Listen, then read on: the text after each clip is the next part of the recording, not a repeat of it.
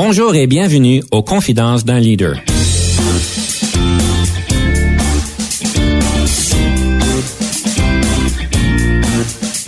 Ici Denis Lévesque, coach de CAP. Nous avons donc l'honneur et le privilège de recevoir en studio des leaders qui ont marqué leur communauté afin d'apprendre de leur expérience et de s'inspirer de leur sagesse.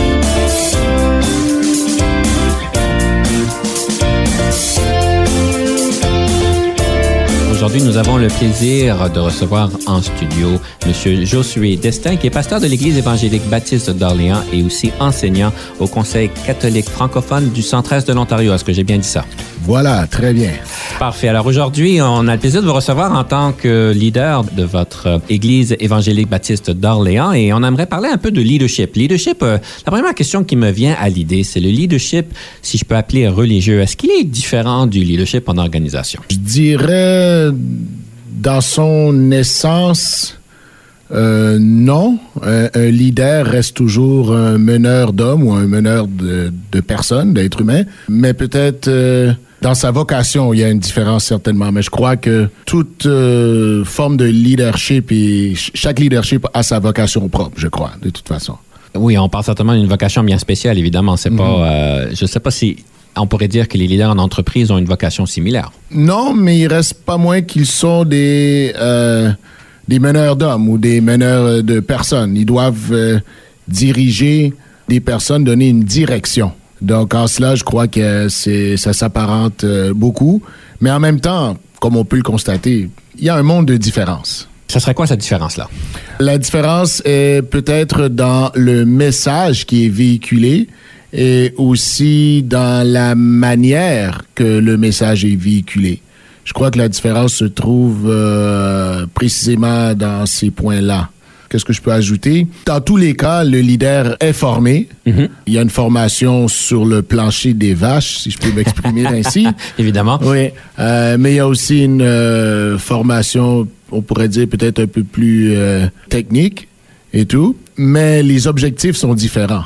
L'objectif, si on peut dire dans le séculier, dans, dans notre société, euh, c'est un objectif qui est en quelque sorte monté et formé par euh, la société, par les gens qui composent telle ou telle organisation, et les gens y adhèrent, tandis qu'au niveau du leadership euh, ecclésial, si on peut dire, du leadership euh, euh, religieux, ça découle d'en haut. Pour être précis, ça découle de, de Dieu lui-même. Vous faites allusion à la raison d'être et à la mission. Oui. Vous, en tant que leader, c'est quoi votre mission? En tant que leader, ma mission, c'est de simplement, euh, je, je vais, je sais pas si je vais être simpliste. Euh, toujours est-il, je le répète, c'est simplement deux objectifs. Annoncer Christ, c'est-à-dire annoncer le Christ, le, le message qui est l'évangile, annoncer la personne du Christ et aussi accompagner les croyants, les croyantes dans ce cheminement, dans ce cheminement de foi finalement. Puis c'est comme ça que je résumerais, on pourrait dire, le, le ministère euh, pastoral. Donc, on pourrait presque dire c'est une. euh, en enlevant le religieux, c'est quand même un, un- un élément communautaire. Ah, on, rassemble des personnes. Oui. Et puis, pour le bien-être de ces personnes-là. Oui, c'est ça. Pour le bien-être des personnes, mais aussi pour le bien-être de la communauté D'accord. en tant que telle. Quelle est la compétence la plus importante encore en tant que leader ecclésial? Est-ce que je dis bien le mot? Ah oui, oui, oui. D'accord. Quelle est la compétence la plus importante d'après vous? Un mot qui me vient en tête, c'est euh, humilité. Mhm. Un autre mot qui me vient en tête aussi, pour ne nommer que ceux-là, obéissance aussi. Ah, c'est un mot qui fait peut-être peur aujourd'hui. Euh, un mot qui, qui était quand même assez présent dans la société jadis. Oui. Euh, je crois qu'elle a encore son élément euh, de, de ça, ça existe encore aujourd'hui, mais on a peut-être une société qui a tendance à pas aimer certains termes. Évidemment, il y a des termes qui ont été peut-être trop utilisés ou été un peu jusqu'au bout euh, dans, euh, dans leur application. Oui. Mais vous parlez donc euh, d'obéissance et vous parlez d'humilité. Donc, humilité, euh, on voit ça même dans le livre Good to Great, dans le niveau 5 de leadership. Oui. En, en fait, on nous présente ce concept-là d'humilité euh, qu'en tant que leader même que vous, que vous appelleriez séculier en organisation, c'est important cette humilité-là. Oui. Euh, mais évidemment, d'un autre côté, je sais pas si vous avez un contexte, parce qu'on sait qu'en organisation, il y a différents genres de leaders. Et un des leaders, des types de leaders qu'on on a en organisation, c'est un leader qu'on idéalise. C'est-à-dire, c'est un leader qui prend toute la place et qui est la raison d'être de l'organisation. Et c'est un genre de leadership, si on peut dire. Qu'il soit bon ou mauvais, c'est pas ça que je veux débattre, mais Oui. euh, on idéalise ce leader-là. Oui. Je présume qu'il y a peut-être, je ne sais pas si on appellerait ça un piège, mais un piège où est-ce que vous deviendrez peut-être un leader qu'on idéalise. Oui, de là l'élément de l'humilité. Mhm. Euh, parce qu'on idéalise toujours ou souvent les leaders euh, religieux parce qu'on les voit euh, sans faute, euh, sans tâche, et puis vivant une vie parfaite. La réalité, je vais parler pour moi, c'est pas du tout ça. Vous n'êtes pas parfait? Oh, je ne suis pas parfait. Je suis loin d'être parfait. De là, l'humilité, c'est de savoir, c'est de se savoir limité dans nos capacités, c'est de se savoir aussi incapable de tout faire par soi-même. Incapable de tout faire par soi-même. Mhm. Des fois, on peut penser qu'on est, euh, à défaut de trouver un meilleur terme, euh, le terme euh, anglophone me vient en tête, self-man-made. Mhm. Euh, un Superman, un super-héros, on est maintenant à l'époque des super-héros, Oui. Batman, etc. Et les gens peuvent voir un leader religieux comme un super-héros, un Superman. Des fois, ça peut être avoir cette tendance-là, surtout avec euh, l'influence de ce qu'on appelle des méga-churches, euh, je pense aux États-Unis, où est-ce qu'on voit des personnes qui sont euh, qui ont une grande présence et une grande influence. Oui. J'aimerais peut-être passer à l'obéissance. Vous avez parlé du mot et vous avez été un peu, un peu hésitant. Qu'est-ce que vous voulez dire par une compétence d'obéissance? Oui. La compétence d'obéissance, c'est que au niveau ecclésial, le leader doit faire un pas d'obéissance à l'idée de recevoir et d'accepter cette vocation ou cet appel à être un leader religieux. Parce que quelque part, lorsqu'on accepte, lorsqu'on décide de vouloir être un leader religieux, ça sous-entend beaucoup de choses. Ça sous-entend que ton temps ne t'appartiendra plus au travers du temps. C'est très philosophique. En fait, j'aimerais, j'aimerais peut-être mettre une petite pause sur ce commentaire-là, juste pour prendre euh, notre première euh, pause de musicale, si, on, si je peux l'appeler de cette manière-là. Oui. Euh, donc, on vous invite à partager avec nos auditeurs trois chansons qui vous parlent, qui vous motivent, qui vous inspirent, et on aimerait donc faire jouer la première chanson. Donc, cette première chanson, c'est laquelle et pour quelle raison vous l'avez choisie? Cette première chanson, c'est You Raise Me Up de Josh Groban. Et euh, cette chanson, en, en fin de compte, lorsqu'on regarde les paroles, on réalise qu'elle articule en fait les promesses que Dieu fait à ceux et celles qui ont accepté d'être leaders religieux en son nom, parle évidemment au niveau de l'Église, et il, il promet sa présence même dans les moments difficiles. Alors, You Raise Me Up. Et ensuite, nous allons prendre une petite pause et on sera de retour prochainement.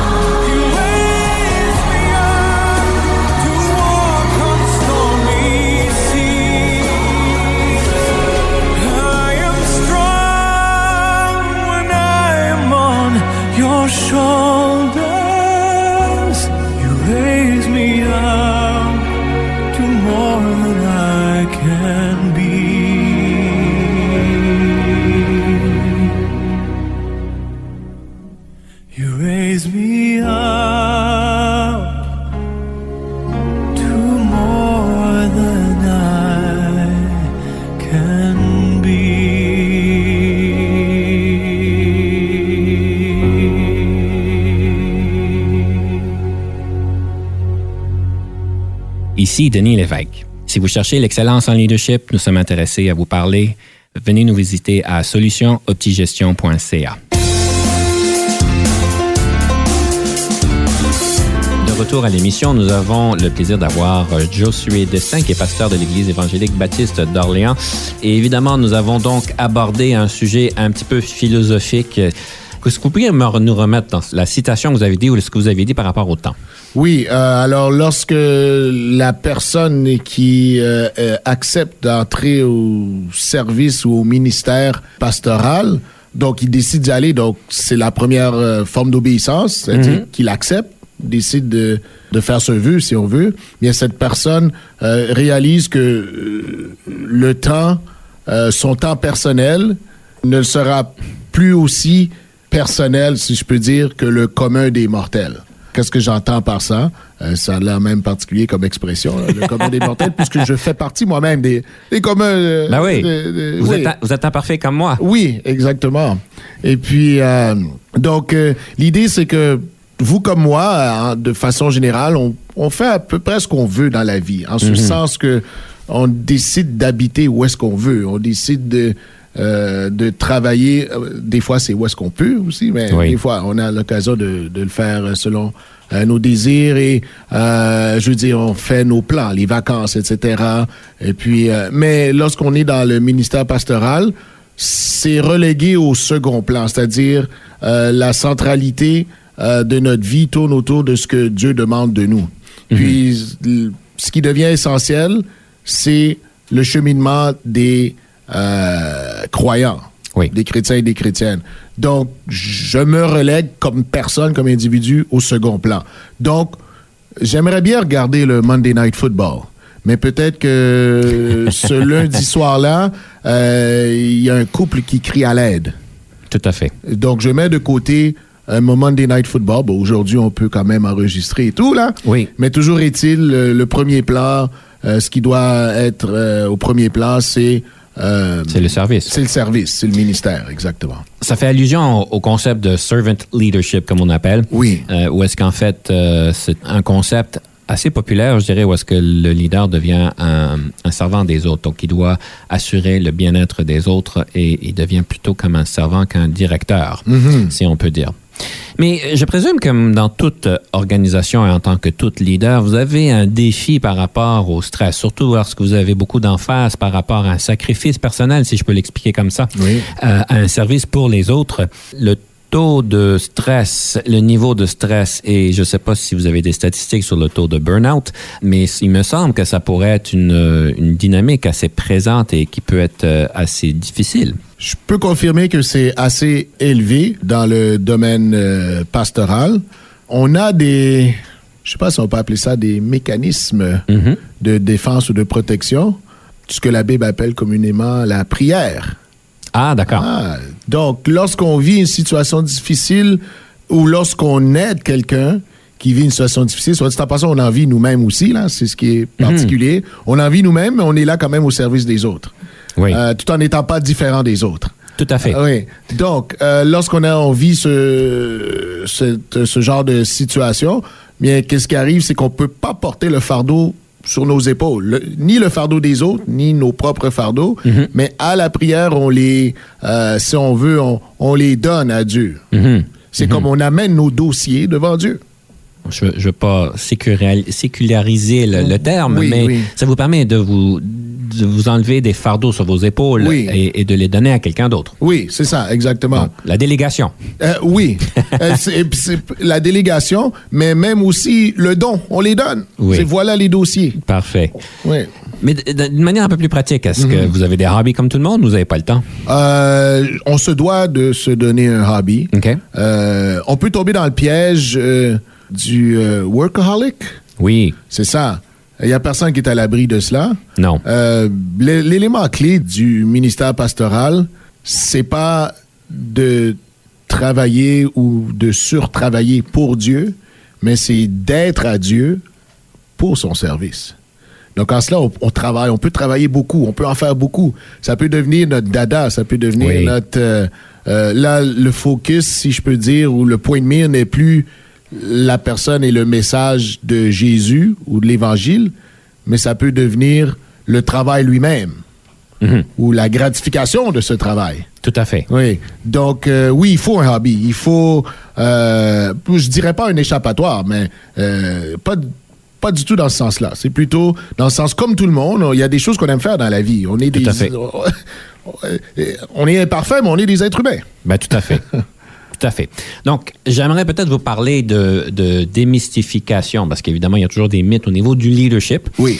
Et euh, j'aimerais peut-être euh, entendre euh, vo- votre vision sur un des mythes que vous aimeriez pouvoir éclaircir ou, ou- ou- ou défaire pour nous. Ça serait quoi ce mythe-là?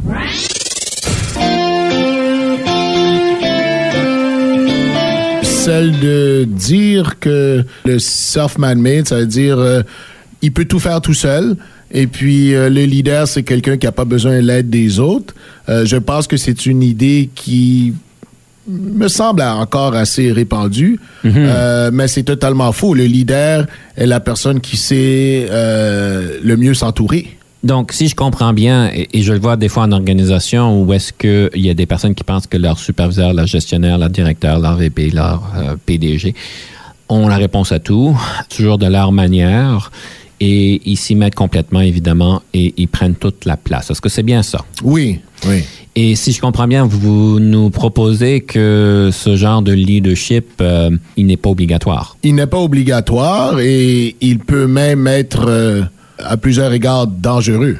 Du fait que nul n'est parfait, Oui. a ce leader, à un moment donné, il va frapper un mur. Oui. Ou, euh, il- en tout cas, c'est sûr qu'il y a des haies à sauter, là. Il y a des haies qu'on a besoin d'aide. C'est là où vous avez parlé de l'importance euh, du travail d'équipe. Alors, Oui, c'est ça? oui, oui. Et vous, comment est-ce que vous le vivez dans votre, euh, dans votre leadership? À l'église, bon, c'est c'est clair et net que je suis le, le pasteur, si on peut dire, le pasteur principal de, de l'église, mais il y a aussi cette collégialité de leadership qu'on appelle le collège pastoral. Et en ce sens, il est composé de pasteurs. Donc, il, y a moi comme pasteur, mais il y a aussi euh, un autre euh, pasteur. Puis aussi, on est euh, avec ce qu'on appelle des, des anciens, qui est l'équivalent des, si on veut, pour le langage biblique ou un langage que les gens peut-être reconnaissent plus, des évêques, si on veut, des surveillants. Ah, c'est ça, en fait, l'essence même du, du terme. Et puis, on travaille en collégialité. Effectivement, je suis là pour donner la ligne directrice, si on veut. Mais encore, même cette ligne ne vient pas de moi, mais elle est tirée euh, de l'Évangile. C'est toujours en accord avec le collège pastoral. mhm. C'est toujours en accord avec le collège pastoral. Si euh, je dis quelque chose ou je fais quelque chose qui ne tient pas la route par rapport euh, au message évangélique, on, on est tous redevables, n'est-ce pas? Le collège pastoral aura même la responsabilité de me dire, euh, Josué, euh, explique-nous pourquoi telle ou telle chose ou on n'est pas sûr de saisir qu'est-ce que ça veut dire ou pourquoi avoir fait telle ou telle chose. Donc, c'est une façon aussi de se protéger.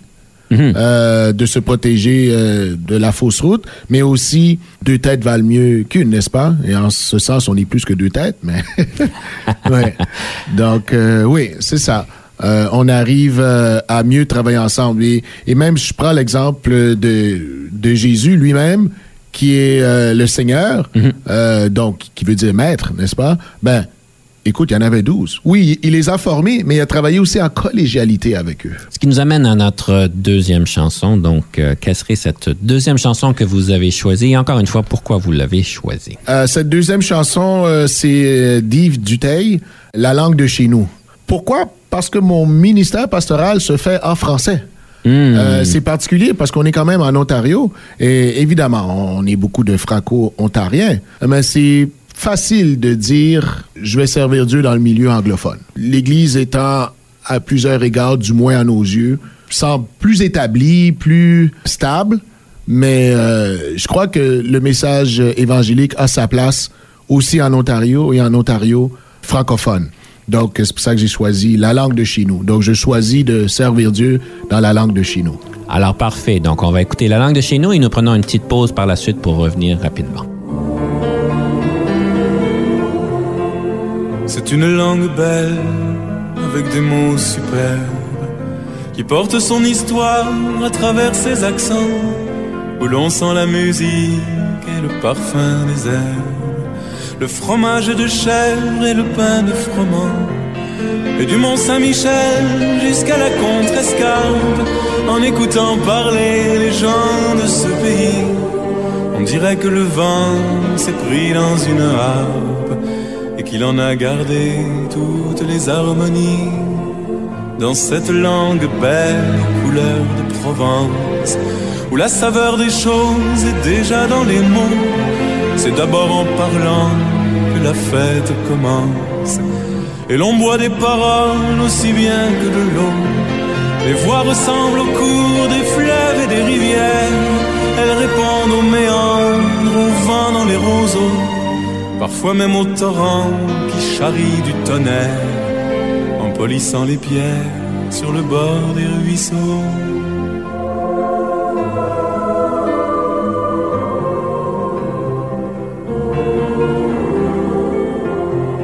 C'est une langue belle à l'autre bout du monde.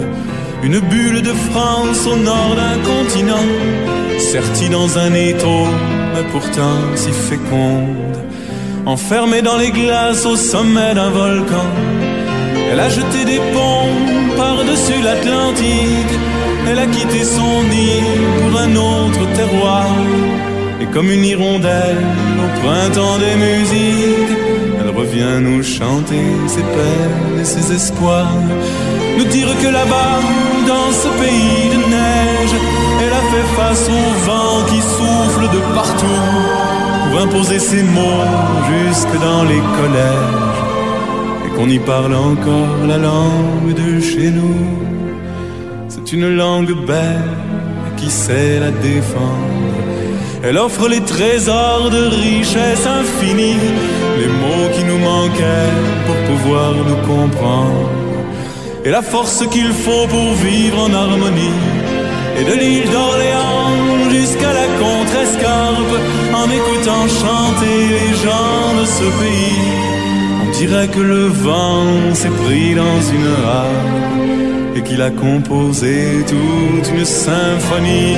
Et de l'île d'Orléans jusqu'à la Contrescarpe, en écoutant chanter on dirait que le vent s'est pris dans une harpe et qu'il a composé toute une symphonie.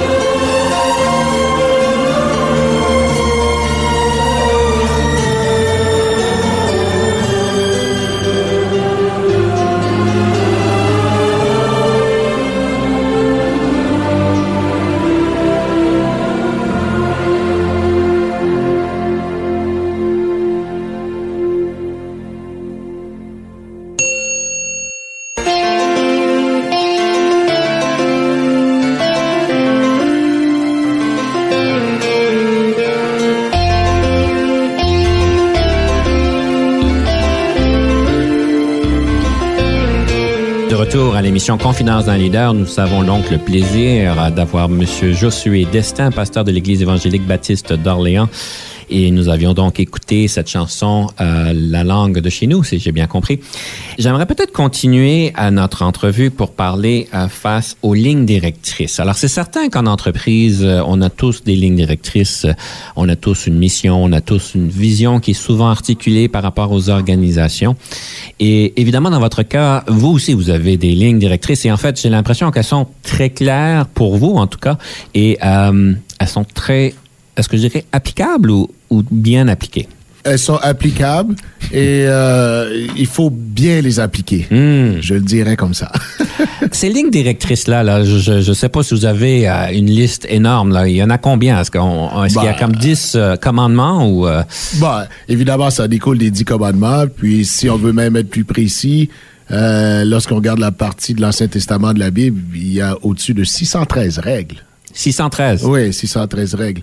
Mon euh, Dieu, est-ce que vous les avez tous comme dans une version iPod euh, ou bien téléphone non, iPhone? Non, c'est euh, c'est à lire à même dans, dans la Bible. Hein. Oui. mais non, ils sont pas... Moi, j'ai pas fait cet exercice de d'en faire une liste énumérée. ça serait comme... Je dis pas que personne n'y a pas ne, sait pas essayer à le faire. Oui. mais toujours est-il, on peut résumer mais il n'y en a pas deux? En fait. On nous a pas dit qu'il y en avait vraiment deux? Il se, il se résume en deux. Oui. Aime le Seigneur euh, de, tout ton cœur, mhm. de toute ton âme et de toute ta force, et tu aimeras ton prochain comme toi-même. Donc, c'est comme on voit deux dimensions, dimension verticale mhm. d'aimer euh, le Seigneur, et ça, ça doit se traduire dans l'horizontale, aimer son prochain. Euh, si on dit qu'on aime le Seigneur, ça doit apparaître dans nos relations avec les autres. Tout à fait. Mais quand vous parliez de ligne directrice, est-ce que vous parliez vraiment de ces deux, on peut appeler commandements? Est-ce que, vous parliez d'autres choses ou ça, ça se résume tout à ça? Ça se résume à cela. Ça se résume à ça, oui. Donc, vous avez un défi particulier, je dirais, parce qu'évidemment, en organisation, on, on, les a tous vus, les, les, missions et les énoncés de vision. Oui. Et des fois, on a même des valeurs qu'on articule en organisation. Des fois, on en a cinq, des fois, on en a dix. Mm-hmm. Et des fois, je vais vous dire, le monde vient de me voir et on parle de différentes choses. Et puis, des fois, on nous parle que des fois, euh, les hauts gestionnaires, si on regarderait les valeurs, la manière dont elles sont vues dans, dans les actions, ne sont pas nécessairement transparentes, si on peut dire. Oui, oui. Mais dans votre cas, euh, je présume que c'est important que dans vos comportements, vos décisions, vos paroles, que vous les suivez, ces deux, euh, ces deux lignes directrices-là, si on peut dire. Oui, c'est important parce que on est des leaders, mais on est aussi des, des modèles. Mm-hmm. Euh, je suis pas juste modèle parce que je suis père de famille, mais je suis modèle dans la communauté euh, là où ce que je suis. Je suis un modèle. Euh, je suis appelé à être un modèle à l'école. Je suis appelé à être un modèle dans la vie de tous les jours, mm-hmm. N'importe où. Donc j'ai beau parler, mais si l'action ne suit pas dans un contexte d'église, je peux devenir une genre de pierre d'achoppement, si je peux m'exprimer ainsi. C'est-à-dire une personne où est-ce que un croyant ou quelqu'un qui chemine dans la foi se dit Attends une minute, il dit des choses mais il ne le fait pas, ben, j'ai un problème avec ce genre de Dieu-là. Oui, mais, mais là, on rentre pas dans une zone où est-ce que vos intentions sont de suivre euh, pleinement euh, ces lignes directrices-là et vous êtes conscient que vous le faites, mais elles sont pas interprétées comme ça. On, je dis toujours à mes clients que on a la tendance de, se juger par nos intentions, mais on, on, juge les autres par les actions, pas nécessairement par leurs intentions. Et je présume qu'il risque d'y avoir des situations où est-ce que des personnes voient que vous vivez cette ligne directrice et d'autres euh, non regardez il m'a regardé de manière bizarre il a dit une chose qui, qui était pas qui était offensante de là l'élément clé aussi du pardon Hmm. Le pardon euh, entre en ligne de compte. Comme j'ai dit au début, je, n'étais pas parfait. Et je, ben, je sais pas pourquoi j'emploie ce temps de verbe-là, parce que toujours au présent, je ne le suis pas. Oui. Mais c'est clair que dans cette idée euh, d'annoncer le Christ et d'accompagner le croyant, qui sous-entend qu'on marche ensemble, mhm. dans cette marche, pour faire cette analogie, ça arrive qu'on va trébucher. Oui. Ça arrive quand tombe, certains tombent avec nous. Si on sait qu'on a offensé quelqu'un, bien, il faut aller voir la personne pour dire, ben écoute, je te demande pardon, je m'excuse d'avoir fait telle ou telle chose. Ça, c'est quand c'est dans une situation idéale où est-ce que les deux parties sont conscients qu'il y a un malaise, qu'il y a eu un. Des fois- des fois, on mais des fois, on ne sait pas. Non. Mais on encourage aux, aux- aux gens d'être francs avec eux-mêmes par rapport à Dieu, mais ça se traduit aussi dans nos relations les uns envers les autres. Tout à fait. Euh, oui. Donc, euh, le pardon joue un, un- un grand rôle. Et puis c'est là l'élément de l'humilité aussi. Je ne prétends pas être le chemin, je suis celui qui pointe au chemin, le chemin à suivre. Moi-même, je suis dedans. Oui, Puis- puis- oh, exactement. ouais. J'aimerais donc passer à, à des questions rapides, ce que j'appelle la rafale. Alors, euh, on vous pose des questions, vous avez un temps limité pour y répondre. Oui. Est-ce que vous êtes prêt sur la rafale, sur le leadership? Je crois être prêt.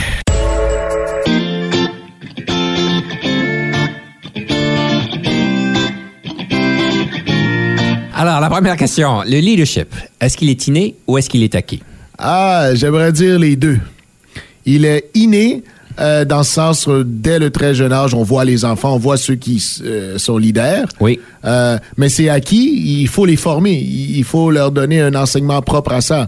C'est ce qui peut donner plus tard des bons et des mauvais leaders. Deuxième question, je vous nomme cinq leaders dans l'histoire. Lequel, laquelle préférez-vous? Gandhi, Napoléon, Lester B. Person, Nelson Mandela ou Louis Riel? Je pense vers les deux derniers, puis je vais donner peut-être mon premier choix. Louis Riel et Mandela.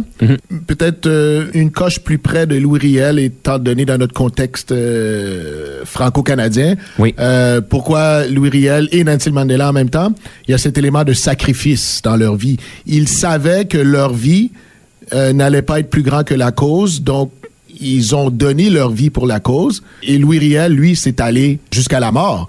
Tandis que Mandela, c'est en quelque sorte un mort vivant lorsqu'on compte les années qu'il a passé en prison. C'est comme s'il était mort, mais toujours euh, vivant parce qu'il Oui, en est sorti. En prison, en effet. Oui. Troisième question, avez-vous toujours voulu devenir un leader ou est-ce un parcours de circonstances?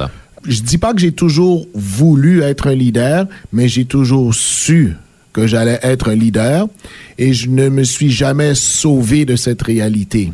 Différence entre le leadership et la gestion. La gestion, on gère évidemment des personnes, mais on est concentré sur les choses que les personnes font, tandis que un leader, euh, c'est un meneur d'hommes, un meneur de personnes. Avez-vous déjà travaillé avec un coach? Et si oui, qu'est-ce qu'il vous a donné? Oui, j'ai déjà travaillé avec un coach et d'ailleurs, euh, bon, c'était pas le terme qu'on employait, mais c'était le même concept, puis on, on se voit encore.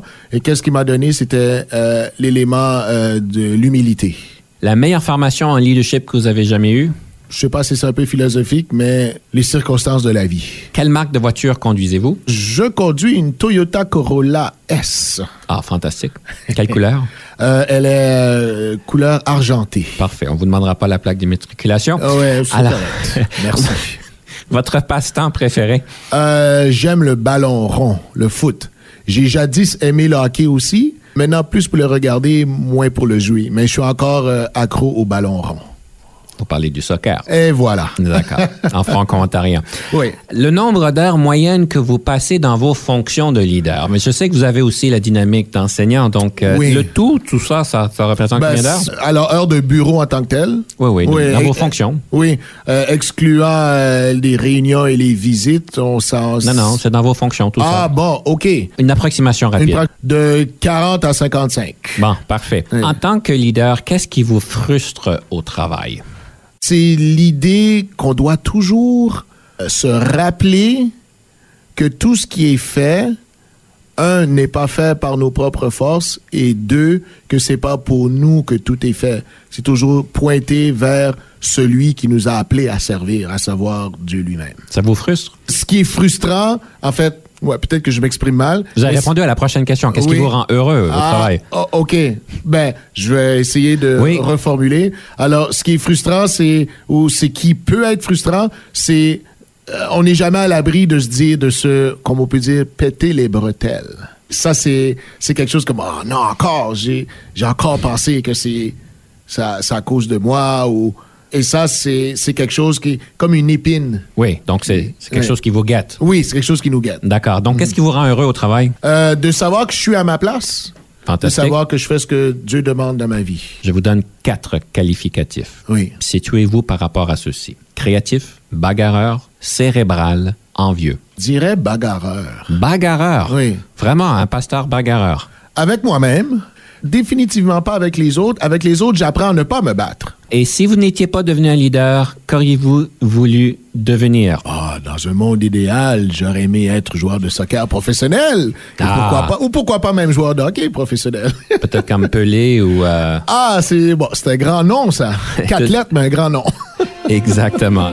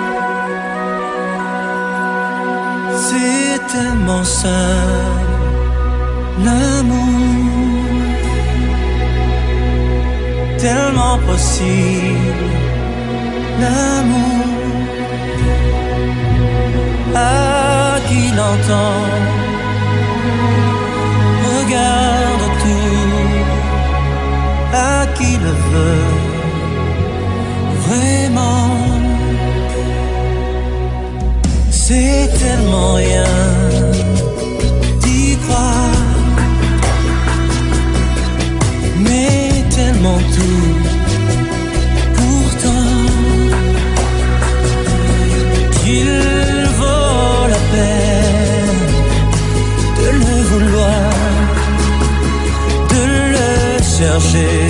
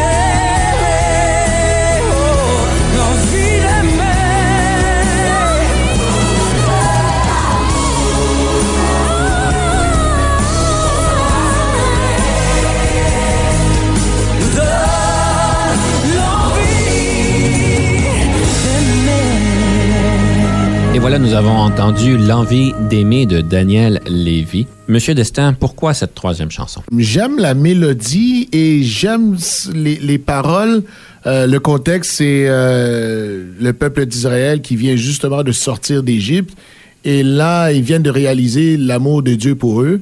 Et ils réalisent que, oui, ça vaut la peine d'avoir envie d'aimer. Et à partir de demain, c'est nous le chemin. Il y a une dichotomie, je pense, des fois qui arrive. On parle donc euh, vous avez un beau message d'amour et tout ça. Et en tant que leader, on a toujours cette dichotomie entre faire le bien du service, donc être le meilleur qu'on peut pour le service à ceux qui reçoivent le service, et aussi la réalité qu'on a besoin d'un fonds monétaire pour soutenir cette mission, pour soutenir ces activités-là, parce qu'évidemment, euh, il y a quand même des dépenses, même dans votre situation. Absolument, oui. Alors, comment est-ce que vous faites pour, dans votre situation, pour gérer cette dichotomie au niveau des revenus et des dépenses? Évidemment, euh, je, je suis euh, rémunéré.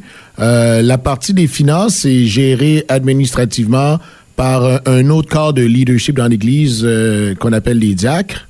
On a deux réunions euh, annuelles, une budgétaire et une aussi euh, sur tout le côté administration et en fait tous les aspects qu'on peut trouver dans la communauté.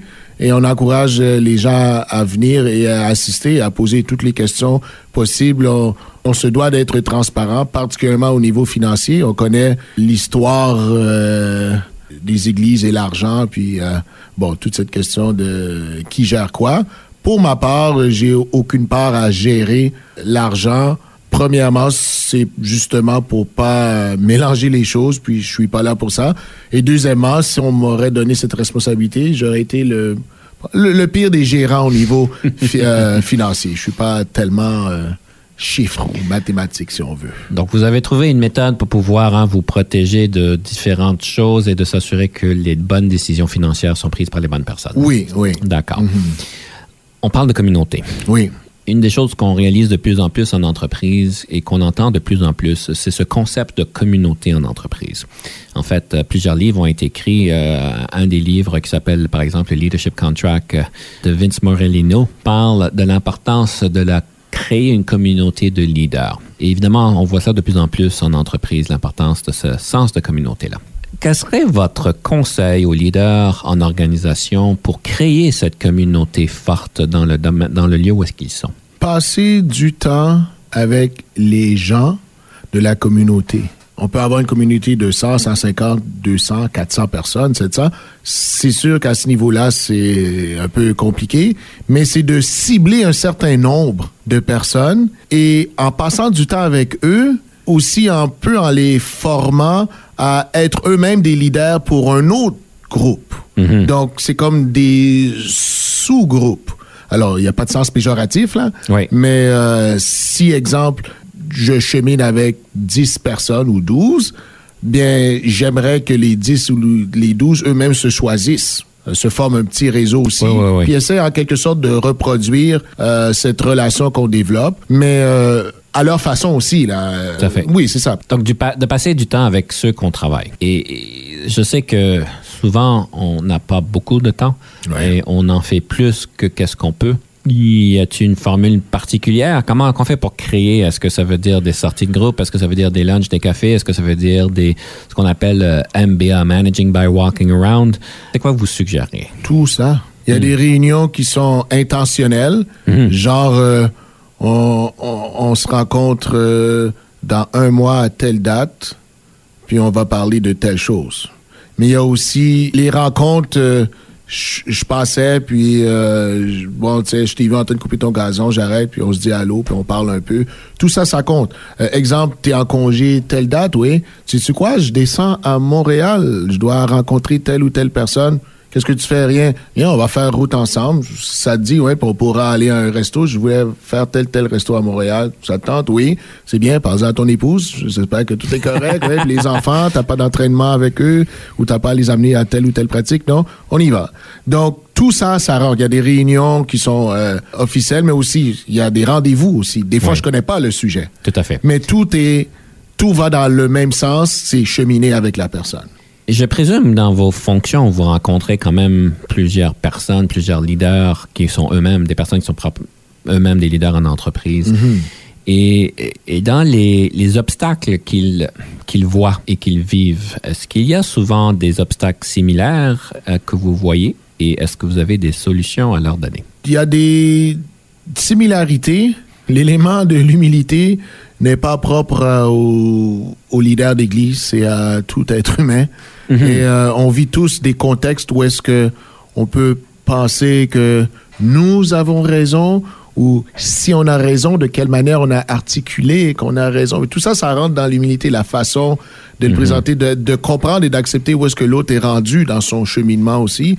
Donc, euh, euh, on vit à peu près euh, les mêmes défis. C'est relativement à quelques différences près, mais c'est essentiellement les mêmes sujets qui reviennent parce qu'on est tous quelque part dans, dans le même bateau de la race humaine aussi. Là. Donc, si je comprends bien ce que vous dites, c'est que souvent vous voyez euh, des leaders qui ont peut-être euh, offusqué ou peut-être euh, rendu des situations difficiles parce que leur communication, leur manière d'exprimer leur vérité, si on peut dire, a été peut-être un peu, un peu gauche. Oui, oui, Communication est tellement importante, n'est-ce pas? absolument. Oui. Et, et c'est quoi la, la suggestion que vous avez pour ces personnes-là qui se retrouvent dans ces dilemmes-là? lorsqu'on le sait à l'avance, Oui. lorsque tu sais que tu as une conversation, euh, on pourrait dire, euh, cruciale, quelque chose de euh, difficile à communiquer, avant d'y aller, tu t'assois, tu respires par le nez, tu passes à travers de ce que tu veux dire, puis tu fais, tu parles à Dieu. Donc, tu pries, tu dis, OK, Seigneur, voici la situation, voici ce que j'aimerais dire, voici comment je me sens par rapport à ça. Maintenant, c'est ce que je vais dire. Est-ce que tu as d'autres lumières à me donner à cet effet? Et si oui, je veux pas te presser, mais c'est bientôt. Et ensuite, là, dès qu'on est en paix avec, on a compris que on a fait la différence entre j'en- j'y en veux pas ou je veux pas lui faire du mal, mais c'est quelque chose que je dois adresser. Là, on y va. Écoutez, ça a été vraiment plaisant de pouvoir vous parler de leadership aujourd'hui. J'aimerais conclure l'émission avec une citation sur le leadership qui vous inspire et que vous voudriez peut-être les permettre à nos auditeurs de s'inspirer dans les prochains jours. Ce serait quoi cette citation-là? Ben, c'est une, c'est un verset tiré euh, de la Bible. C'est dans un livre de l'Ancien Testament. Euh, je peux le paraphraser, mais que ce Oui. livre de la loi euh, ne s'éloigne point de ta bouche. Médite-le jour et nuit afin que tu aies du succès dans tes entreprises.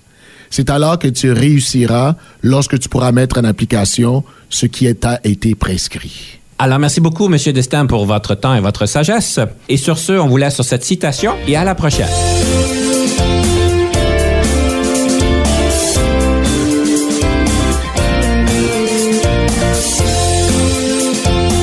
Conception, animation, entrevue et recherche, Denis Lévesque. Montage et réalisation, Jean-Paul Moreau.